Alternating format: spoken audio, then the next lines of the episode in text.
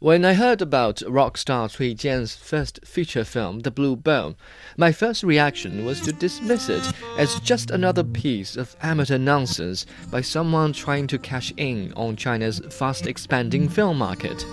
Heaven knows we've had enough of those recently. But before I even finished the film, I had begun to regret my narrow minded assumption. The Blue Bone is one of the best directorial debuts in years, or at least it is better than the products of some who label themselves professional directors.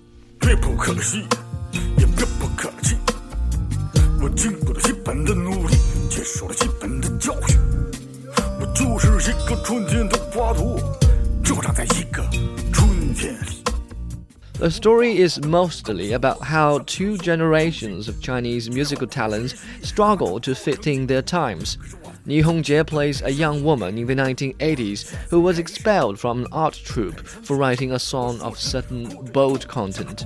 She was married to a man of Secret Service, but the temporary union eventually broke down. Decades later, when their son became a young adult, he picked up his mother's tabooed song and, at an underground concert, spoke of his own life and dream as a misfit in the modern context. Meanwhile, the family's story is completed by a storyline about the father, who spent his entire life guarding the secret of a handgun and its damages on himself. 他说是他写的，我不信，因为那天我在他那儿听了一首英文歌曲。 他说那是国外正流行的，叫摇摇百越。China is going through rapid changes, changes that have moved Cui Jian and his songs to the category of nostalgia. Personally, I've never listened attentively to his songs. It is only for the purpose of writing this review that I took quite some time reading his resume and warming up to his rich melodies and lyrics. His rise to stardom in the 1980s may have been the result of the country's opening up and his diligent study of Western styles. But he has also most assuredly proven his personal taste by the original ideas and sensitivity in his literary lyrics. 你请的这帮什么记者？他们懂不懂音乐？凭什么我们演出他们拿钱？他们懂不懂音乐跟我没关系，我只管请他们来，让他们回去替我写文章。我还告诉你， 今儿演好了，咱们什么事没有，你想怎么着都行。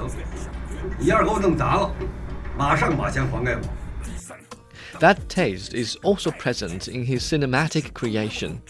With the help of cinematographer Christopher Doyle, Cui Jian offers eloquent images imbued with rich symbolism and powerful sentiment.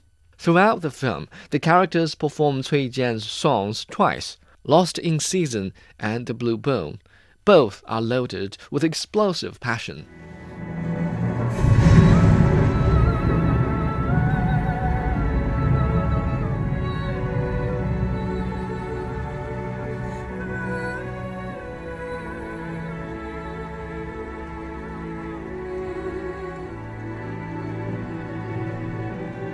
The non-linear narrative is a significant part of the film in the sense that it highlights the characters' difficulty with the world around them.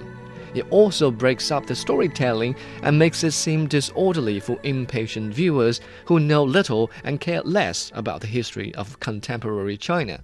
谈论历史是要有角度的，有了角度就有了责任。网络是没有角度的，在网络上看那段历史，如同一个漂浮的时空。 The Blue Bone is not easily accessible due to Cui Jian's unique style and the setback in the narrative. It may not be the most profitable movie in the box office. Some critics may even frown upon it to look smart. But it is not wise to discourage conscientious first timers, not when good taste is hard to find in the age of gold rush in China's movie industry.